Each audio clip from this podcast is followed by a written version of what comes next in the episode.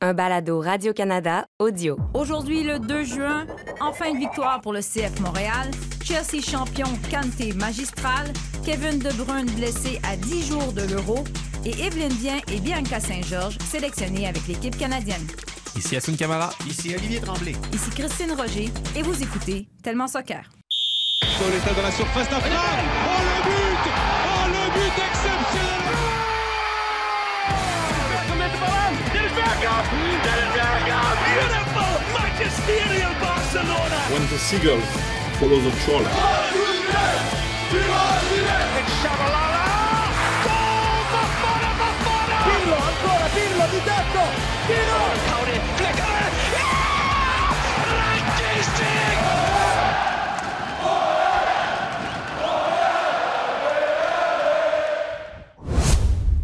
C'est ça le football. Euh, Aujourd'hui, on n'a pas été bon euh, dans, le jeu et on gagne. Donc, euh, on prend les trois points parce que on a trop souffert ces derniers temps pour ne pas les prendre. Donc, je suis content de la résilience des gars. Je suis content du fait qu'il n'ait pas lâché, malgré malgré malgré une performance très moyenne collectivement, mais en termes d'attitude, bravo à eux. Bonjour, bienvenue à cet épisode numéro 9 de Tellement Soccer. Salut Olivier. Allô? Allô, Hassan? Bonjour. On a entendu euh, d'entrée de jeu l'entraîneur du CF Montréal, Wilfred Nancy, à la suite de cette victoire in extremis de 1-0 du CF Montréal euh, contre Chicago. Je dis in extremis parce que le club a encore une fois failli l'échapper en fin de match. Ma- euh, Chicago qui a marqué, mais finalement le but a été refusé euh, sur un hors-jeu. On sent que Wilfred Nancy n'était pas particulièrement content de, de ce match-là, même si on, on a réussi à obtenir les trois points. Oui, j'aime bien, j'aime bien son, son analyse parce qu'il est pragmatique et réaliste. Euh, sur le plan comptable, bien sûr, c'est trois points de prix et c'est excellent. J'ai envie de dire même que c'est l'essentiel finalement dans, le, dans, le, dans le sport de haut niveau. Mais euh, il, il, il s'attaque beaucoup sur le contenu et c'est vrai que le contenu a été euh, très pauvre collectivement. Je pense que c'est le, le pire match que j'ai vu depuis le début de saison. Euh, on avait l'impression de voir une équipe euh, déliée, ne pas travailler ensemble. Tout ce qu'on avait pu voir en fait au début euh, de saison, bah, c'était plus compliqué à, mettre en évidence aujourd'hui. Et forcément, il faut il faut pas avoir cette facilité de se dire qu'on a gagné, on passe à autre chose. Non, il faut vraiment analyser et voir vraiment ce qui ne va pas pour pour progresser et avoir une équipe qui, qui soit beaucoup plus cohérente sur le terrain parce que là, c'était face à une pauvre équipe de Chicago en plus compliqué. Oli? Ouais, moi, je bois les paroles de Hassoun depuis tantôt parce que après le match, j'ai pris le crayon de Will Smith dans Men in Black puis j'ai- je m'en suis servi sur moi-même parce que c'était comme c'était un spectacle, un anti-spectacle. Mais qu'est-ce qui, mais qu'est-ce qui a cloché selon toi?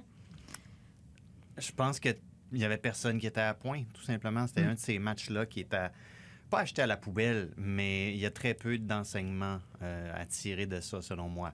Et surtout, c'est ça, c'est purement, c'est purement sur le résultat qu'on s'attarde. Puis, écoute, c'est correct aussi. Va Je suis d'accord avec ouais. Assoun. Je suis d'accord avec Assoun que Wilfried Nancy, c'est pas, c'est pas défilé. Il a porté le bon jugement sur euh, ce match-là. Euh, mais moi, s'il y a une petite, un petit quelque chose de positif à aller chercher dans ce match-là, c'est Mason Toy qui marque pas un but d'anthologie. Parce qu'on a donc parlé de Ah, Mason, c'est à cause de but d'anthologie de Mason Toy que euh, le CF Montréal est a été capable d'aller chercher des résultats, mais qui marque sur une action comme ça, qui est construite, euh, où est-ce qu'on on, on voit que c'est vraiment quelque chose qu'on essayait, quelque chose qui, je vais emprunter le terme de mon ami Matt Doyle, quelque chose de répétable, même si c'est pas un super beau mot. Je suis même pas sûr que ça existe. Vous m'écrirez si ça n'existe pas.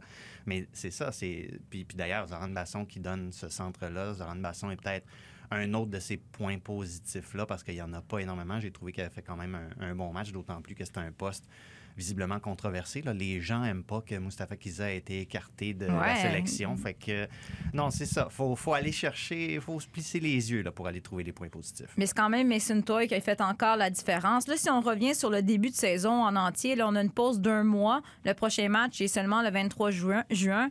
Euh, si je vous demandais, ça a été quoi votre plus belle surprise et euh, votre plus grande déception jusqu'ici? Ma, ma plus grande surprise, bah, hormis Toy, bien entendu, qu'on met en, en avant, parce qu'il a mis des super buts et décisifs, je dirais Camacho, moi. Camacho, euh, je trouve qu'il euh, a retrouvé euh, bah, ses qualités qui ont fait de lui un joueur professionnel, tout simplement. Surtout qu'il a été beaucoup critiqué l'année dernière. Exactement, exactement. Et on s'attendait pas à ce qu'il euh, puisse revenir de cette façon, mais sincèrement, c'est, il est excellent dans ce qu'il fait. Une belle attitude. Il parle beaucoup. Je le vois très communicatif, très. Euh, il fait beaucoup de signes de l'arrière, il, il- il fait monter les lignes et je trouve que son attitude est, est parfaite pour un, un joueur de, de son potentiel. Donc, euh, ouais, je le mettrai lui en avant. Je vais aller dans le même secteur de jeu. Puis je sais pas si ça compte nécessairement comme une surprise. Je pense que c'est ça qu'on espérait de ce gars-là, mais je pense que son absence a aussi mis en lumière ses qualités. Euh, Kamal Miller. Ouais. Je pense que c'est très intéressant ce qu'il peut apporter à ce collectif-là. Quand tu as une euh, défense à trois comme ça, c'est important aussi de ne pas avoir seulement trois gars qui restent en arrière puis qui attendent puis qui sont réactifs. Kamal Miller a fait des choses vraiment intéressantes d'un point de vue, euh, d'un point de vue offensif dans la construction des, euh, des séquences de jeu. Puis je pense qu'on a hâte de le revoir aussi. Puis en plus, quand on pense que Louis Banks tranquillement revient, on, on se pose tellement de questions d'habitude en plus sur la défense du CF Montréal. Puis là, on voit des, des trucs intéressants qui s'en viennent. C'est rafraîchissant. Ouais, c'est peut-être devenu leur force finalement. Et votre déception, ce serait quoi? J'irai avec Kyoto, même si c'est un petit peu sévère Ouais. à, à mes yeux. Je dis sévère pourquoi? Parce que j'attends énormément de lui au vu de la saison euh, qu'il a faite la- l'année dernière. Et il est capable justement de, voilà, d'affirmer le statut qu'il veut avoir. Et je pense que c'est ce qu'il y a de plus dur. Quand on fait une belle saison, c'est de recommencer et de montrer ce qu'on vaut. Euh, ça va être l'enjeu pour lui, d'arriver mentalement à, à assumer tout ça et à reprendre confiance euh, tout doucement et d'arriver à, à- à grandir au fur et à mesure de la saison. C'est ce que j'ai envie de voir de sa part. Dans le fond, c'est complètement le contraire de Camacho. Camacho Ouais, avait une exactement. saison difficile l'année dernière. Finalement, il pouvait juste surprendre, mais Kyoto, les attentes sont tellement grandes qu'il peut quasiment juste décevoir, malheureusement. Ouais. Oli, Je pense que c'est un peu le même, euh, le même constat dans le vous cas êtes de- donc bien d'accord. Non, mais, non, mais je veux dire, le- dans Ah. le cas de Mihailovic, euh, qui, a, qui a eu des, des super bons flashs, il a, fait des, il a fait des bons matchs, mais je pense qu'avec les attentes qu'on avait placées sur lui, on était en droit de s'attendre à un peu plus. En même temps, je ne veux pas lancer le joueur en dessous de l'autobus aussi. Je pense qu'il est victime des circonstances un peu, justement parce qu'on lui en demande beaucoup. Puis euh, je pense que Wilfried Nancy euh, en est conscient aussi qu'il y a encore du travail à faire dans l'animation offensive. Je Mais pense que ça va se régler. Je pense que ça va se régler, mais euh, je pense qu'on était en droit de s'attendre un tout petit peu plus, même s'il y a quand même des bonnes bases sur lesquelles travailler. T'en avais parlé il y a quelques semaines, justement. Il faisait très bien, mais je me souviens que t'avais dit, ouais, mais c'est dangereux parce qu'on y en demande beaucoup. À un moment donné, il pourra pas tout faire tout seul. Puis, force est d'admettre que c'est un peu ce qui s'est passé depuis peut-être deux matchs. Oui, c'est ça. Puis quand on regarde aussi qui on peut amener euh, pour, euh, pour aller lui, lui, lui permettre de souffler un peu, mettre euh, derrière les deux attaquants. Euh, Jusqu'à maintenant, on a essayé Joaquin Torres, je sais pas. ne- Non, la taille pas de l'échantillon, la taille de l'échantillon est très très mince. Là, je veux pas encore une fois euh, être trop sévère envers le joueur. Mais euh, écoute, on, on le répète depuis le début, c'est encore relativement tôt dans la saison, même si on est avancé d'un point de vue de la progression de ce collectif-là, qui n'a pas eu beaucoup de matchs de pré-saison pour, pour justement prévoir les trucs qu'il voulait faire sur le terrain. J'ose espérer que justement dans le mois qui vient avec la trêve et tout ça, puis on le voit aussi dans, certains championnats aussi, euh, en Allemagne par exemple, quand il y a une trêve hivernale, les, les équipes aiment ça aussi, pouvoir aller faire des, aller faire des stages euh, à l'étranger puis aller travailler certains trucs. Je pense que ça peut être bénéfique. Parmi euh, les nouvelles qui sont sorties au courant des derniers jours, bien évidemment, il y a Rémi Vercoutre, l'entraîneur des gardiens, qui a annoncé qu'il quittait le CF Montréal pour aller rejoindre Lyon.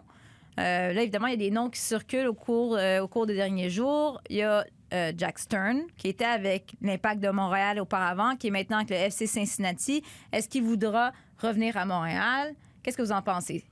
Est-ce que vous avez des, des idées qui pourrait devenir le futur entraîneur des gardiens? Évidemment, il va falloir que ça se fasse rapidement et qu'on ait un entraîneur pour le 23 juin. Oui, c'est savoir si on lui a proposé déjà, Ouais. parce que c'est vrai qu'il est engagé. Cincinnati, enfin, il est là-bas, il est dans un bon projet avec des gens qu'il connaît très bien. Euh, quitter ce projet-là pour venir au CF Montréal, il faudrait vraiment qu'on lui propose quelque chose de bien sûr concret, mais sur du long terme, qui lui Mhm. permette de s'installer et d'avoir une, une vision à long terme. Donc, euh, je sais pas, on a parlé de Greg Sutton aussi, qui est, qui est un super gars, un super gardien aussi et qui a beaucoup d'expérience. Euh, je pense que c'est un gardien qui ferait, euh, qui ferait amplement l'affaire pour le CF Montréal. Mais euh, écoute, euh, le, le monde est grand, j'ai envie de dire, le monde du foot.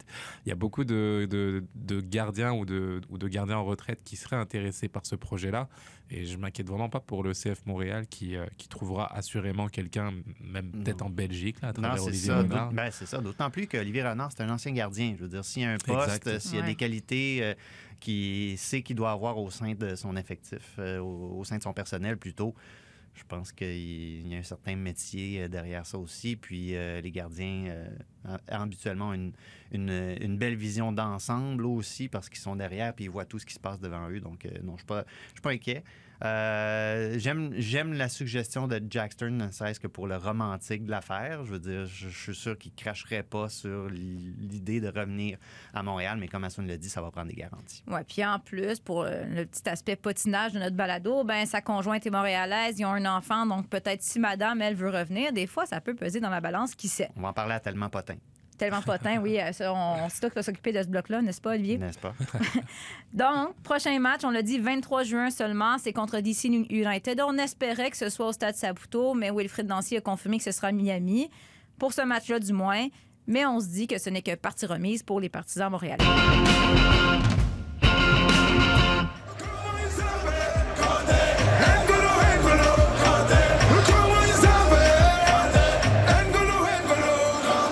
Chelsea qui remporte la Ligue des champions grâce à une victoire de 1-0 contre Manchester City. Mais au-delà du pointage, bon, il y a beaucoup de choses qui ont retenu notre, notre attention. On va commencer, on n'a pas le choix, par N'Golo Kanté. On en avait parlé il y a quelques semaines parce que déjà, il avait montré que, que- portait l'équipe sur, son, sur ses épaules, rien de moins. Et là, encore une fois, il est nommé l'homme du match lors de cette grande finale-là. Euh, est-ce que c'est lui qui devrait remporter le ballon d'or? Et est-ce que c'est peut-être, euh, est-ce que je vais trop loin, je ne sais pas, mais est-ce que c'est le meilleur milieu de terrain de la dernière décennie? Il devrait gagner tous les ballons d'or jusqu'à la fin de l'humanité. Qu'il soit Rien- retraité, mort, je m'en fous, il devrait de gagner moins. tous les ballons d'or. Non, Donc, je vais mais- laisser Assun, euh, je veux dire, c'est un de ses sujets favoris, N'Golo Kanté. là, Avec Benzema, c'est c'est ça, ça. ce que j'allais Ouais. dire avec Benzema. Mais non, écoute, il est extraordinaire. Il est extraordinaire et sincèrement, c'est à mes yeux aujourd'hui, j'allais dire le meilleur joueur du monde, mais presque. Pourquoi? Parce que j'ai jamais vu un joueur en Ligue des Champions prendre euh, trois fois le titre d'homme du match. En fou, fait. hein? Et c'est pas, on parle pas de huitième de finale ou, euh, ou des matchs de poule. C'est les matchs décisifs qui font gagner une équipe. Et quand tu as trois fois d'affilée ce titre-là, ça, ça veut dire quelque chose.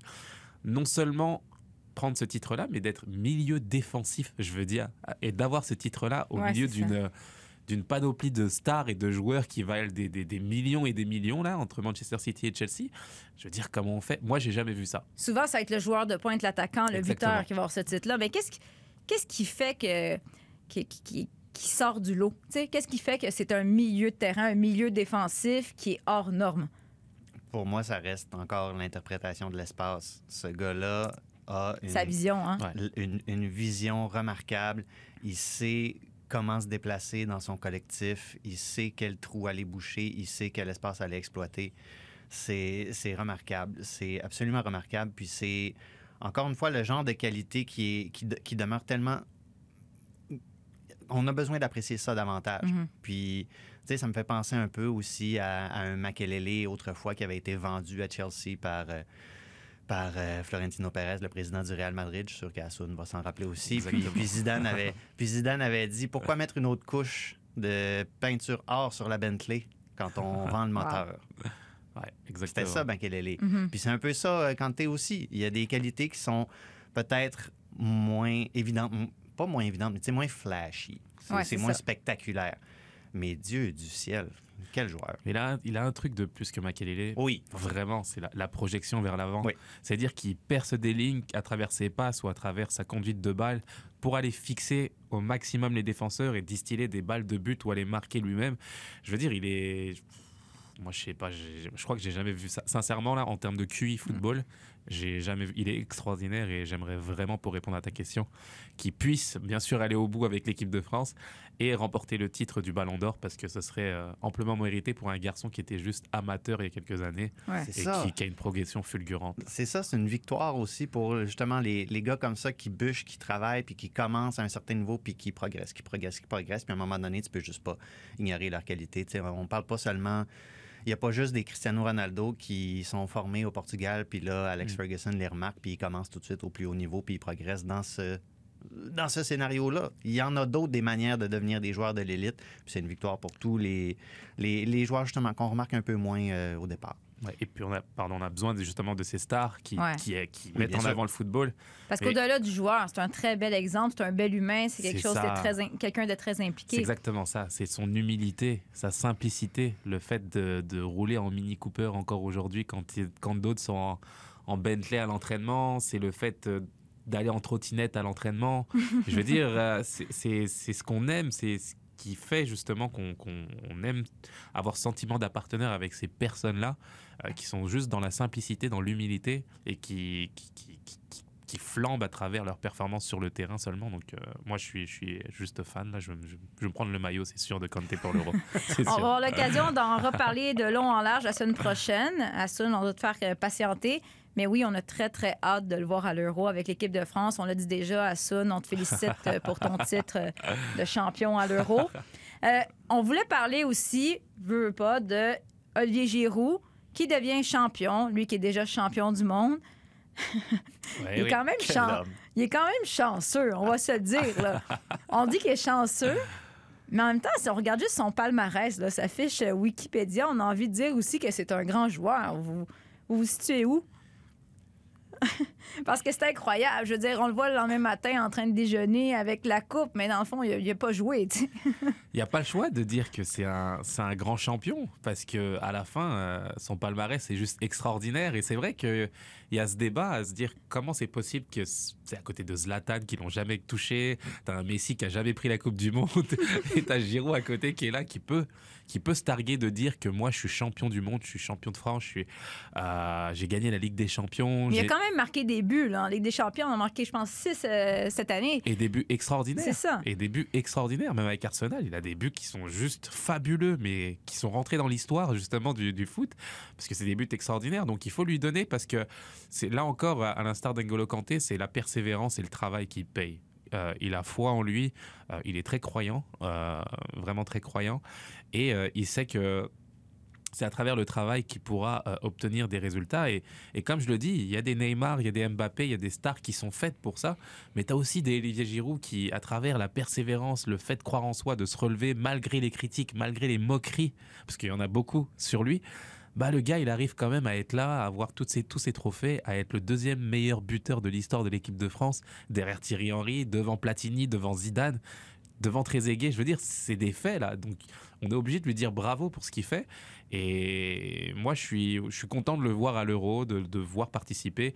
Et si tu veux gagner des trophées, tu sais que tu dois avoir Giroud sur le banc quelque part, que ce soit en équipe de France ou en il faut club. que tu l'ailles sur le banc. C'est qu'on dirait quand arrive le match ultime, ben, il remporte, mais finalement, il n'a pas joué un, Ouais, mais- un rôle sur le terrain. C'est pour ça qu'il y a des groupes. C'est pour ça que c'est des groupes. C'est pas juste euh, 11 gars qui s'en vont jouer. euh, ça, ça prend des. des- J'allais dire force tranquille. C'est pas tout à fait ça, Olivier Giroud, mais tu sais, il y a un peu de ça aussi. tu sais, C'est Tu quelqu'un es en qui. train de me dire qu'il est bon dans le vestiaire? Oui, c'est un peu ça que je suis en train de dire aussi. Puis c'est un peu, j'ai le goût de dire que la- euh, c'est ce que l'équipe de France a réussi à faire souvent au fil des années, c'est d'avoir des attaquants comme ça, puis on le répète aussi pour Benzema, qui se mettent au service du collectif aussi. Giroud, à la dernière Coupe du Monde gagnée par, euh, par la France, je veux dire, il était vraiment très, très bon, puis c'était pas le joueur qu'on remarquait sur le terrain forcément, mais il faisait jouer les autres, puis c'est important d'avoir ça aussi. Mais tu, parles de il est bon dans le vestiaire. J'ai hâte de le voir dans le vestiaire avec Benzema, un autre sujet dont on pourra Eh boy. parler la semaine prochaine. Mais c'est sans doute son dernier match avec Chelsea. Il y a des rumeurs qu'il l'envoie avec l'AC Milan pour la saison prochaine. On aura l'occasion d'en reparler au cours, des, au cours des prochaines semaines. Et dans cette finale de Ligue des Champions, ben, il y a aussi Kevin De Bruyne qui s'est blessé à quoi 10 jours de l'Euro. Quel mauvais timing. Donc, fracture du nez et de l'os orbital. Et j'ai pas le je suis obligée de dire que le visage de la Belgique vient de changer totalement. Si jamais il n'est pas en mesure de jouer avec un Eden Hazard qui n'est plus, euh, j'allais dire, dans la forme de- des beaux jours, c'est le moins qu'on puisse dire, là, ça serait très grave pour la Belgique. Oui, c'est compliqué quand tu as ton joueur phare qui, qui, qui prend un- une grosse blessure comme ça à 10 jours du, du début du- du championnat. C'est compliqué. Euh, du tournoi. Donc, euh, moi, je pense qu'ils enfin, ils vont tout faire, bien entendu, pour essayer de l'avoir sur le Oui. terrain. Je pense qu'il y a des solutions à, à ça, peut-être, un, un masque à porter ou une protection. Parce que De Bruyne est tellement important euh, au vu de ce que fait malheureusement Eden Hazard depuis deux ans maintenant. Euh, c'est vraiment lui qui, qui doit porter l'équipe et, euh, et être ce leader technique. Donc j'espère en tout cas pour le Mhm. spectacle aussi qui, qui se, qui se remettra et qui sera présent pour ce tournoi. Parce qu'on dit que le foot est un sport d'équipe, là, mais je veux dire, quand on parle de la Belgique, si on n'a pas Kevin De Bruyne, ça change. Ouais, mais ils peuvent faire entrer Thierry Henry. Je veux dire. Ben, justement. un switch international. On va là. rendre hommage à notre euh, producteur réalisateur Simon Crémer, le Belge, donc euh, Thierry Henry, qui sera deuxième entraîneur adjoint avec les Diables Troisième. Rouges. Troisième. Ouais. Bref, il va être là avec. euh, il va être à quelque part, peut-être porteur d'eau, je sais pas, mais bref, il va être avec les Diables Rouges à l'Euro. On a pris ça euh, cette semaine. Donc, euh, Simon, on te souhaite bonne chance pour la Belgique à l'Euro.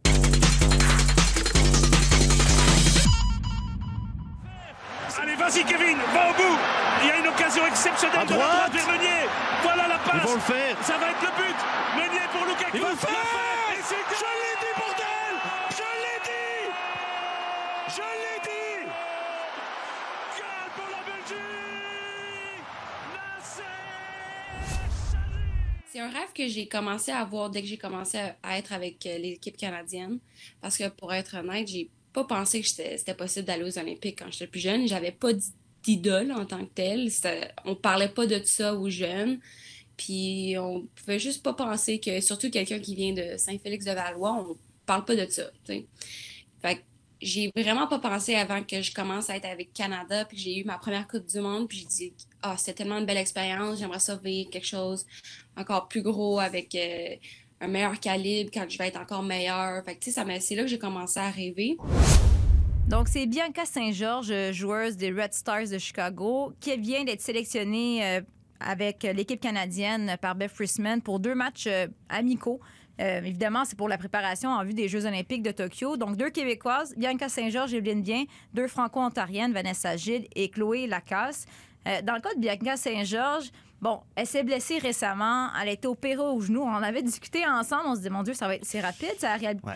sa réadaptation, on a parlé aussi du fait qu'elle faisait du, de la planche à roulettes euh, sur Instagram alors qu'elle est en convalescence, mais bon, c'est un autre débat. Mais bref, on trouvait que c'était rapide. Elle a pris son temps. Là, ça fait deux matchs qu'elle est sur le banc avec les Red Stars, mais elle n'a pas joué encore. Euh, Beth Plusman, il avait dit Fais-toi-en pas, euh, prends ton temps, ta place est réservée avec l'équipe canadienne, mais elle a fait seulement cinq jours avec l'équipe senior euh, en carrière, donc elle n'a pas beaucoup d'expérience. Elle se retrouve avec, dans ce camp-là.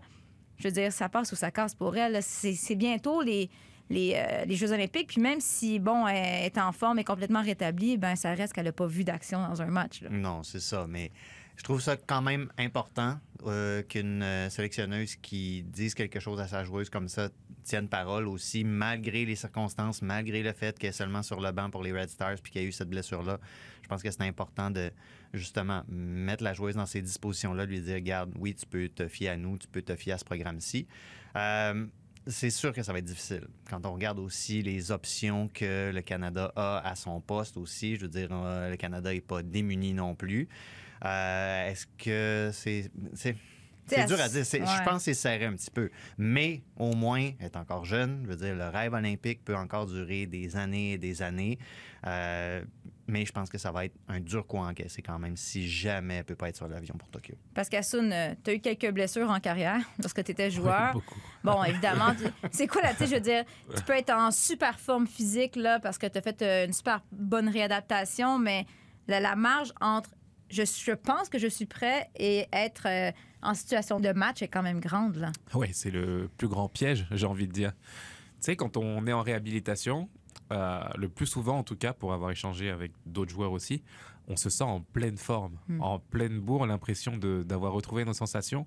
Et on est souvent même meilleur que les autres à notre retour sur le terrain d'entraînement parce que euh, le terrain nous a manqué, euh, l'envie de se surpasser est là. Donc, tu es en, en, en sur-régime, j'ai envie de dire. Mais euh, lorsqu'arrive la compétition, c'est là que tu sens que, oh, C'est ok. là que tu pousses la machine. Ok, là où c'est le moment où je dois être prêt, où tu sens que c'est plus compliqué, où tu n'as pas de rythme, tu, tu, tu peux pas, pas le tempo justement de la compétition et des matchs, et tu es rattrapé à, à la réalité. La réalité te rattrape et ça devient vraiment compliqué. Donc euh, c'est sûr que Voilà, il y a, y a l'envie d'y être, il y a le fait de, de, de, tout faire pour y être, mais sincèrement, euh, c'est vrai que comme tu as dit, c'est délicat.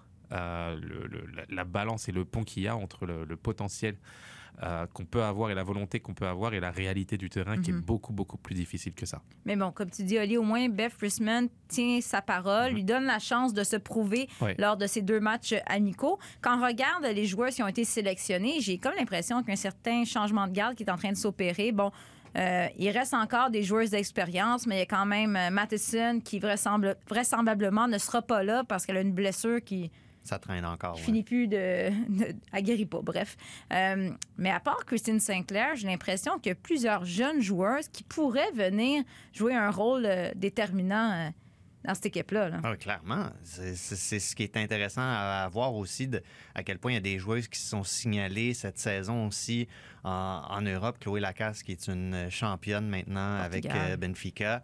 Euh, on attend encore probablement que Haitema va être championne. Ouais. ça, va se, pa- ça va se jouer sur, sur le fil d'arrivée en France. C'est- une belle. euh, C'est rafraîchissant aussi pour la, la D1 féminine. Euh, mais quand tu regardes aussi des joueuses comme, euh, comme Fleming, qui déjà à son jeune âge a l'air d'être vraiment en train de s'implanter comme un, un cadre de cette équipe-là. Euh, Janine Becky, qui tranquillement, pas vite, commence à prendre du rythme aussi. Euh, Il y a des trucs intéressants qui se, qui se placent. C'est pas encore. Je pense que le changement de garde n'est pas encore tout à fait acté. Ça va peut-être être, euh, justement, Tokyo, peut-être l'occasion de, de faire ce pont-là dans les matchs, puis de, de voir comment tout ça va se passer avec la, la génération. euh, J'allais dire vieillissante. C'est chiant un peu, mais chiant, j'ai- hein. j'ai 35 ans, je peux le dire. C'est ça, je peux le dire. Euh, mais mais c'est c'est intéressant de voir justement Beth Priestman qui, comme nouvelle sélectionneuse aussi, opère ça. Elle, elle gère jusqu'à maintenant assez bien ça. Puis est arrivée à, dire, est arrivée à créer du jeu à travers ça aussi. Mhm. C'est pas. C'est pas simple aussi. Renouveler un effectif comme ça quand tu vois euh, en- encore plus en sélection, quand tu n'as pas beaucoup de temps à passer avec avec tes joueuses, tu le vois qu'il y a des clubs qui ont de la misère avec ça. Fait qu'imagine en équipe nationale, mais avec la- les matchs de la She Believes Cup, il y a eu des trucs intéressants sur le terrain. On arrivait à jouer à travers la pression d'une équipe comme les États-Unis. Euh, je trouve, euh, je trouve, je regarde ça avec un, un petit brin, un petit brin d'optimisme, mais il y a quand même une euh, obligation de résultat à travers ça. Puis Beth Priestman s'en cache pas. Elle répète encore sa, sa formule. On veut changer la Oui, parce que c'est sûr que le Canada a eu des très belles années. C'est quand même fini depuis un certain temps, l'époque où c'était Canada-États-Unis, Canada-États-Unis. Il y a d'autres pays qui sont capables maintenant de venir déranger. Moi, j'ai l'impression, ce que je trouve qui a changé, c'est le talent global. On- Avant, on avait quelques vedettes. Là, maintenant, on a des plusieurs Canadiennes, Ca- Canadiennes à toutes les positions qui jouent parmi les meilleures équipes au monde, les meilleures ligues. On a parlé de Janine Becky, Manchester City, Ashley Lawrence avec PSG, euh, Buchanan avec Lyon. On a eu Evelyne Dien qui est allée jouer avec le Paris FC. Donc là, tu as des joueurs qui ont, même s'ils sont super jeunes, qui ont acquis une super grande expérience dans les plus grandes ligues au monde, en Ligue des champions même. C'est quelque chose, ça, ça change quelque chose quand tu arrives dans des grandes compétitions comme les Jeux olympiques. Oui, bien sûr, c'est bon signe. C'est le haut niveau, comme le Didier Deschamps, c'est ça, c'est de pouvoir euh, se confronter régulièrement à des, à des, des- au top niveau et à des joueuses aguerries. Et, justement, c'est euh, c'est ce qu'il faut, c'est euh, d'arriver à se dire que euh, on arrive à, faire en sorte, même si c'est c'est pas assez à mes yeux en- encore là, mais on arrive à faire en sorte à développer euh, des, filles qui veulent justement euh, grandir au niveau du potentiel. Et, ça, passe là encore par des structures qui doivent être encore plus fortes parce que, comme tu l'as dit, il y a des joueuses qui, grandissent et qui arrivent à s'émanciper, à se mettre en avant. Mais t'imagines si on avait les structures qui étaient euh, adéquates aujourd'hui au potentiel qu'il y a, où Ouais. on pourrait être euh, encore demain. Donc euh, euh, il faut il faut l'applaudir, voir justement ce potentiel grandir, mais se dire qu'il y a encore du travail et qui permettra de voir encore plus de potentiel, plus de talent euh, émerger. Il y a plein de beaux diamants à polir un peu. Oui, exactement. Sur ces belles paroles, euh, messieurs, vous êtes rendus des messieurs. C'était garçon avant, vous êtes rendus des messieurs. Vois, il y a un changement de évolue. s'opère ici aussi. Là. Merci beaucoup pour euh, ce neuvième épisode. On vous euh, reparle la semaine prochaine pour un spécial Euro.